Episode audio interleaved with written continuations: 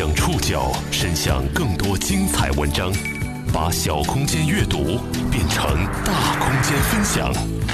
报刊选读，把小空间阅读变成大空间分享。欢迎各位收听今天的报刊选读，我是宋宇。今天为大家选读的文章摘自《中国新闻周刊》，将和大家一起来说说互联网时代的鸡汤生意。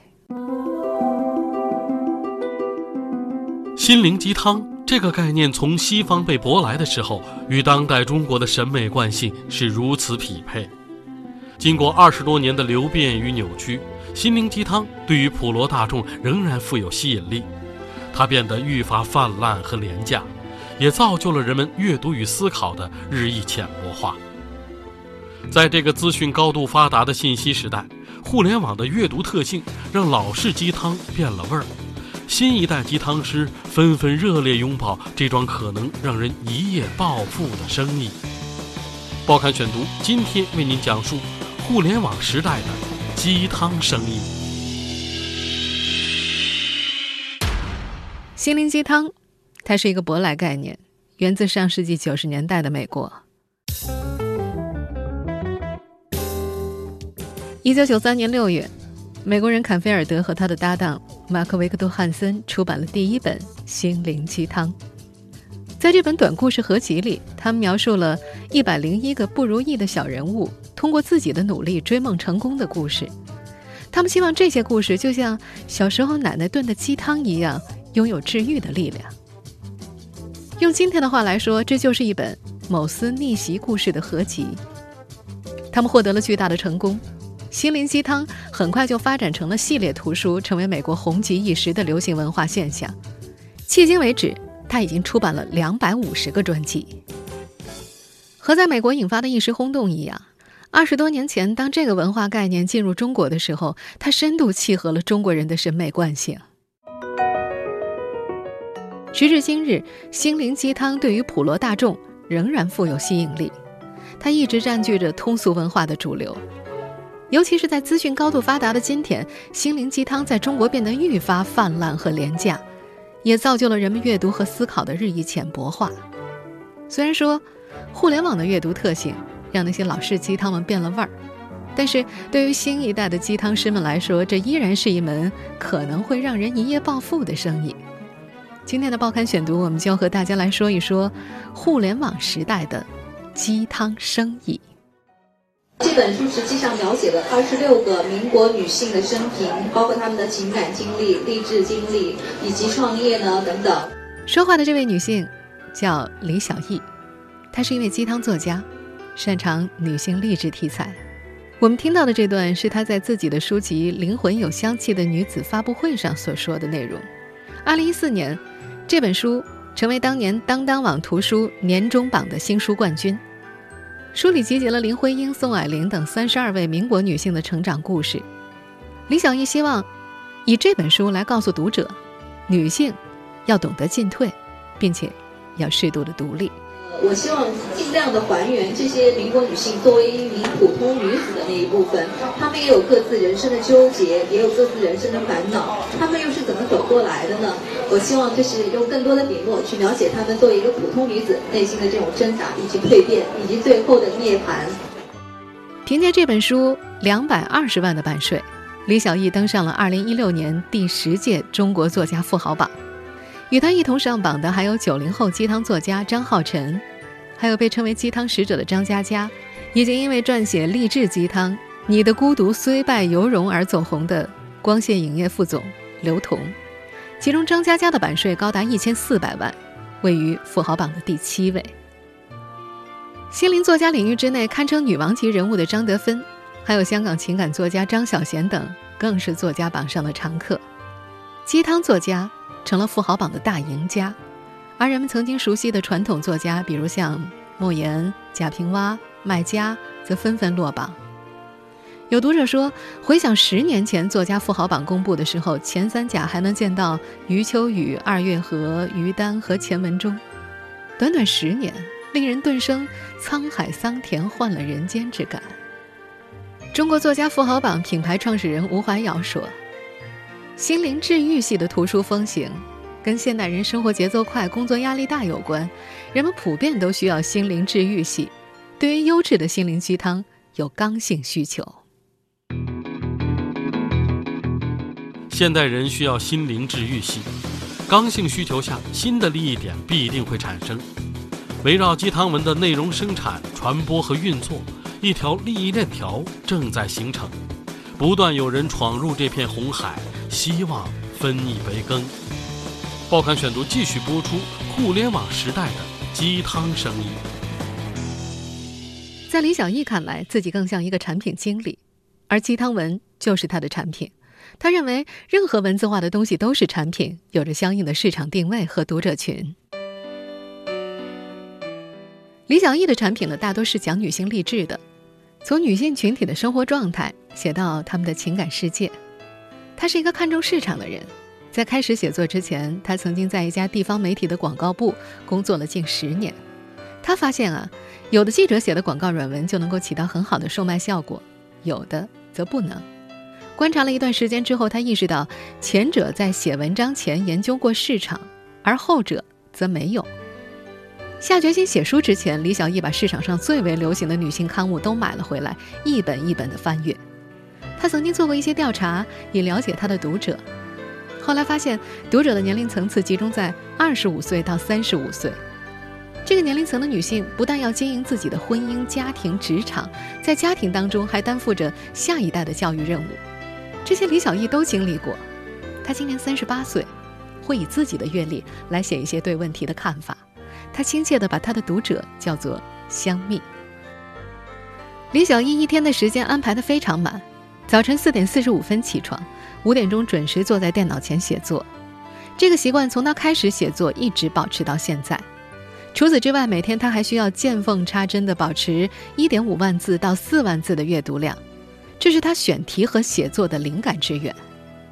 卧室、办公室、车上。甚至包里都放有书，以便空闲的时候可以翻一翻。他尤其喜欢在出差的路上阅读。微信兴起之后，李小艺在2014年申请了公众号，取名叫做“灵魂有香气的女子”。只用了两个月，公号的粉丝就达到了两万。一年之内，粉丝聚集到了三十万。如今，这一数字已经增长到了一百三十万。在公号上，她扮演着闺蜜的角色，通过文章和粉丝聊天，循循善诱。他用文字把这群女人表达不出来的情感点透。他说：“读者很聪明，不需要板着脸高冷的教导，否则读者不会喜欢你。接地气，取悦读者，让对方感到舒服，是所有互联网鸡汤的共性，而每一个鸡汤写手都擅长于此。如今风行的鸡汤公众号咪蒙的创始人马玲就深谙其中的道理。咪蒙的粉丝数。”已经达到六百万，目前依然在增长当中。遇到爆款，一天就能够涨个五万到十万粉丝。马玲曾经在南方都市报工作了十年，她写书评，关心城市人文。然而现在，她写鸡汤了。在二零一六年七月发在公号上的一篇“你变了是啊，那又怎样的”文章当中，他提到了这件事儿。他写道：“有人总说。”咪蒙，你变了。你以前都写不要把人生浪费在正事上那种好玩的文章，你现在都写励志了、鸡汤了。你越跑越偏，我看了都替你难受。还是喜欢那个曾经小众的你。马林用改变来迎合市场。他在接受媒体采访的时候曾经表示，以前写的文章可能会稍微小众一些，文学感更强一些，而现在写的东西可能文学感降低了，但是交流感增强了，能够影响更多的人。他觉得总的价值是没有变的，只不过换种方式可以告诉更多的人。当然，“咪蒙”两个字从小众走向大众之后，投资商也像潮水一般涌来。赢得粉丝是所有鸡汤写手的一致目标，因此马林的文风也变成了致贱人那类的，还有什么“男生一说这十句话我就像报警”这样的风格。咪蒙的内容会招致各种批评。有人拿它和老式的鸡汤相比，将它定义为反鸡汤的鸡汤；也有人批评它贩卖隐私、低级趣味。但是，有些互联网读者简直就像咪蒙口中的贱人一样，他们就爱看这样的内容。咪蒙的更新一般是在晚上十点半以后。有不少粉丝说呀，没看咪蒙的文章会睡不着，他们守着手机，在更新之后的第一时间点进去阅读，然后才能够香甜入睡。一篇文章的阅读量从零到十万加，可能只需要短短几分钟而已。心灵鸡汤的盛行与快速阅读、碎片化阅读时代的到来不无关系。有数据显示，人们在进行文字阅读的时候，一千字的文章平均停留时长是四十八点三秒，跳出率是百分之二十二点一；四千字的文章跳出率高达百分之六十五点八。超过一半以上的人在打开一篇文章发现太长之后，会选择关掉。在这样的情况之下，大众口味儿、励志化包装、快餐式文本、无需动脑就可以脑洞大开的正面信息，往往就更受欢迎了。在粉丝的拥戴之下，不少鸡汤写手成为网红级别的精神导师，他们的阅读量动辄超过十万。马林曾经说过：“时代那么快。”人每天生活那么累，好不容易得空看个公号，你还给他讲大道理，谁理你啊？后台数据显示，骂人的文章是数据最漂亮的。人们需要发泄情绪，鸡汤是时代刚需。李小艺也说：“嗯，很多人喝咖啡啊，会选顶级的匠人咖啡，但更多人需要的是星巴克。流行就是一种成功啊，这是作为产品存在的意义。鸡汤文也是如此。”鸡汤文的吸粉效应是明显的，当粉丝达到了一定数量之后，这些写手们纷纷投身拥抱商业，广告软文成了他们变现和致富的手段。他们纷纷感慨，写字从没这么挣钱过。报刊选读继续播出互联网时代的鸡汤生意。几乎和李小艺在同一段时间之内，徐鹏欢。开设了自己的微信公众号“好姑娘光芒万丈”。她今年二十五岁，是一名图书编辑，喜欢结合个人经历来写一些励志的鸡汤文。读者是和她一样初入职场的女孩，她的粉丝量达到二十多万。当然，鸡汤文也改善了徐鹏欢的生活。粉丝量超过十万之后，就有公司开始来找他写一些软文了，包括洗发水、面膜，甚至有卫生巾的广告。广告需要用讲故事的方法，不露痕迹的把产品慢慢的引出来。为了使客户满意，他需要想好几个方案提供给客户，有时候甚至要改五六次，这就让他绞尽脑汁了。找到徐鹏欢的更多的是一些微商，也有一些是不知名的小品牌。徐鹏欢和合作者甄别产品优劣的方式是试用。他说，如果自身用着好，就会接这个广告。每个月接五六个广告。徐鹏欢和合作的另外一个伙伴，每人可以获得两三万的收入，而他需要把后台的阅读量、点赞数量等数据提交给广告商。二零一四年七月份，徐鹏欢开工号的时候，微信的月活跃数已经接近四个亿，而到了年底，活跃用户数突破了五亿。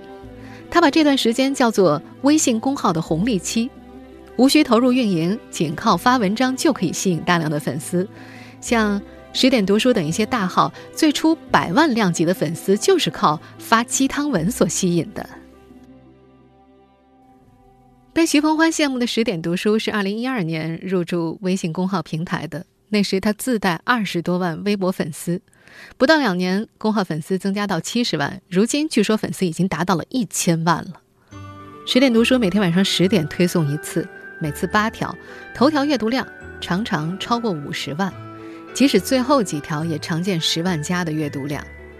在分析业绩的时候，十点读书的创办人林兵伟将创办时间早列为不容忽视的优势。他是最早玩公号的那波人。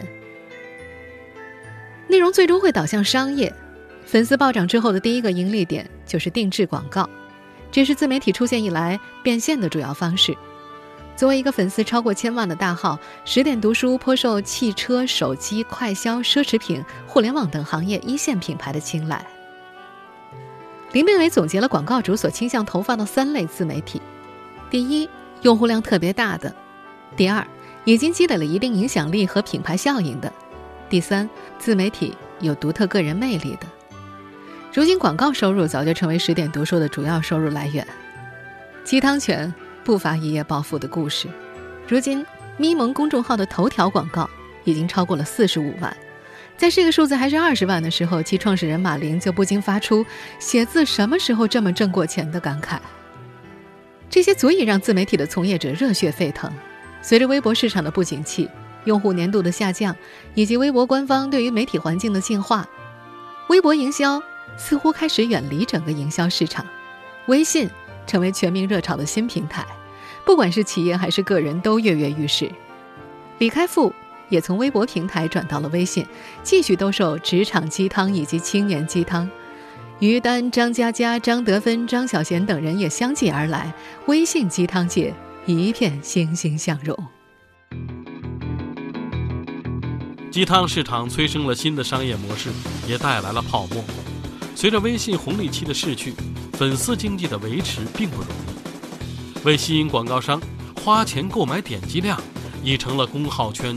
公开的秘密。报刊选读继续播出：互联网时代的鸡汤生意。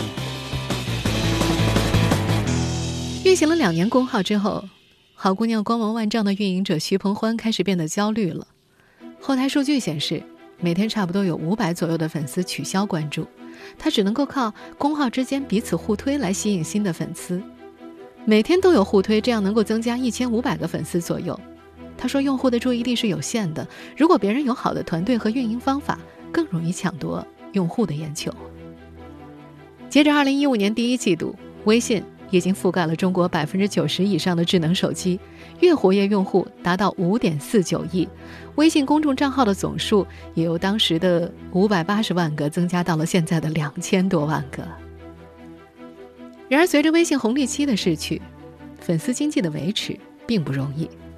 根据北京一家数据公司的调查显示，目前上千万微信公众号当中，粉丝超过十万人的公众号占比不过千分之三，而根据行业情况，只有粉丝过十万，才可能有盈利能力。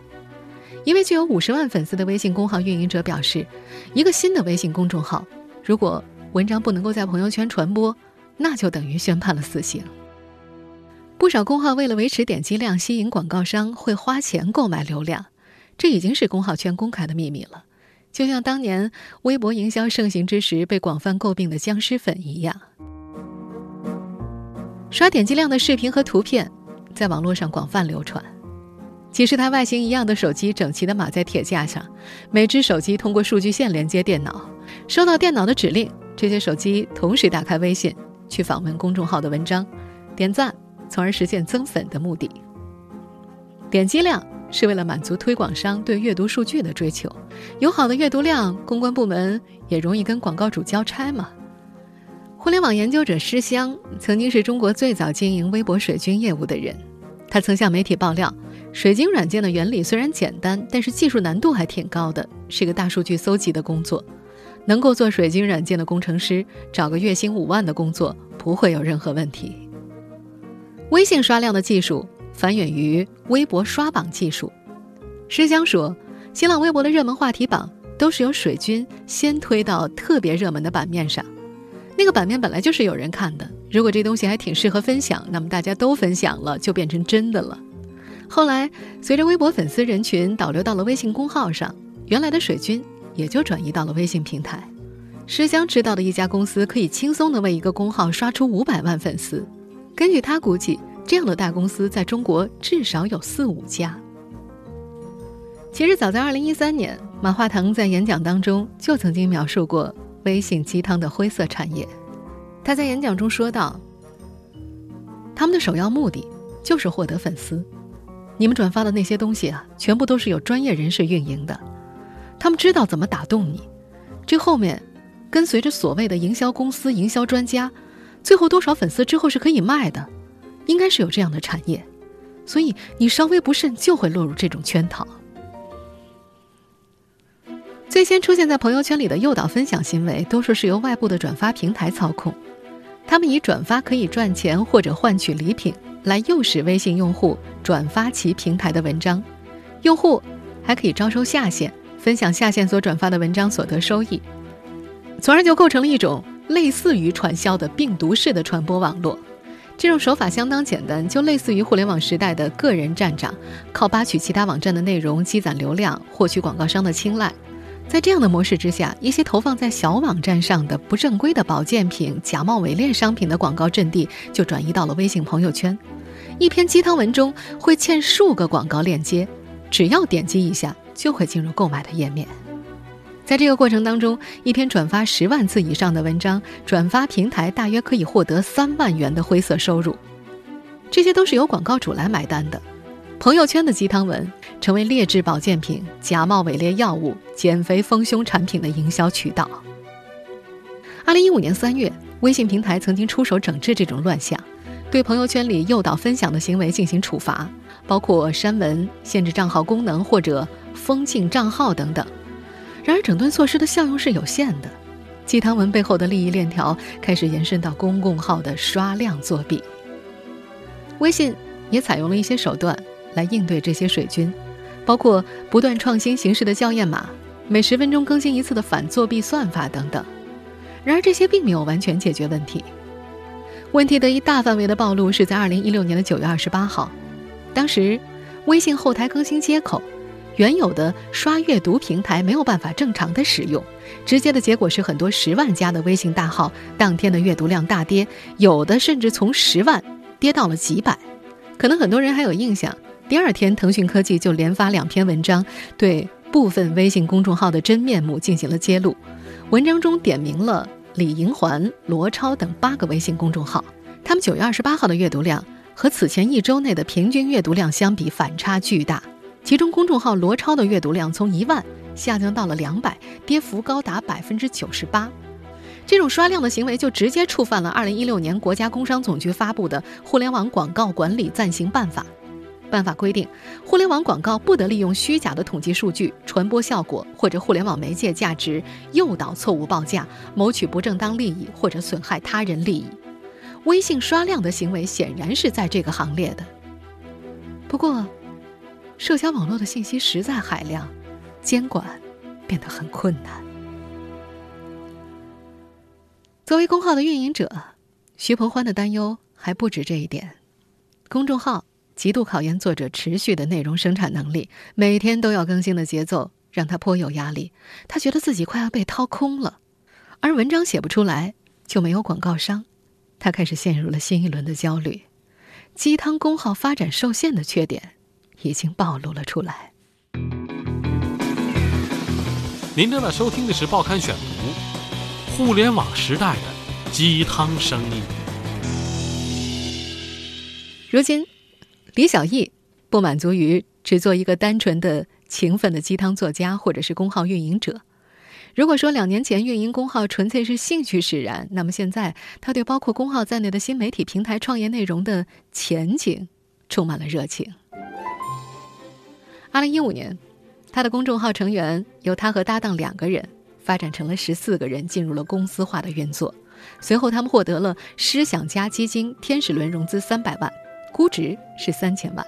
前不久，他们又获得了新一轮的投资，是由吴晓波、曹国雄主导的头头是道投资基金领投，羚羊早安跟投一千五百万。在之前的节目中，我们也说过，这年被业界称为自媒体投资元年。不少自媒体获得了风投，自媒体公司的估值已经是高到令人啧舌了。二零一六年七月底，微信公众号“毒舌电影”完成了由贝塔斯曼领投的 A 轮融资，估值是三亿元。吴晓波有着自己的选择条件，他曾在公开的媒体采访中表示，变现模式清晰是他考虑的重要因素。自媒体联盟 WeMedia 的天使投资人雷中辉也直言。高估值的直接原因就是其清晰的变现，也就是媒体加社群加电商，依靠内容圈主的用户可以在后续的产业布局中发挥持久的消费力。灵魂有香气的女子显然符合这样的条件。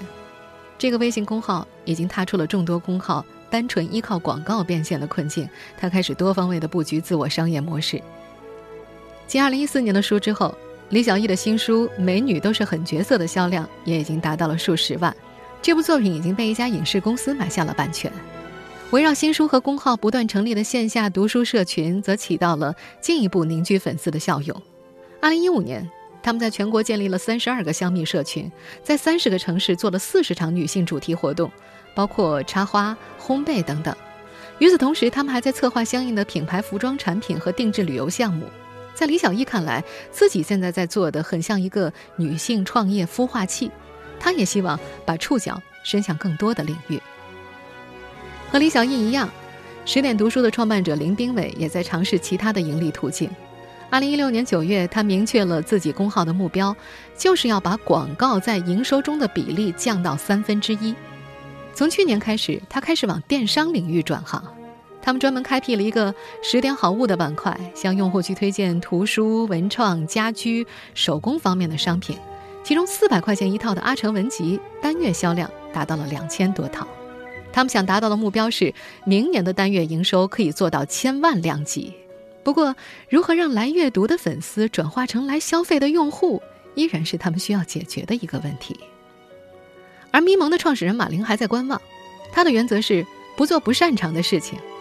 也有投资方来找他，他却急不起来。他觉得投资跟结婚是一样的，刚好谈得来就投。对于他而言，维持当下有爆炸力的传播，才是最主要的。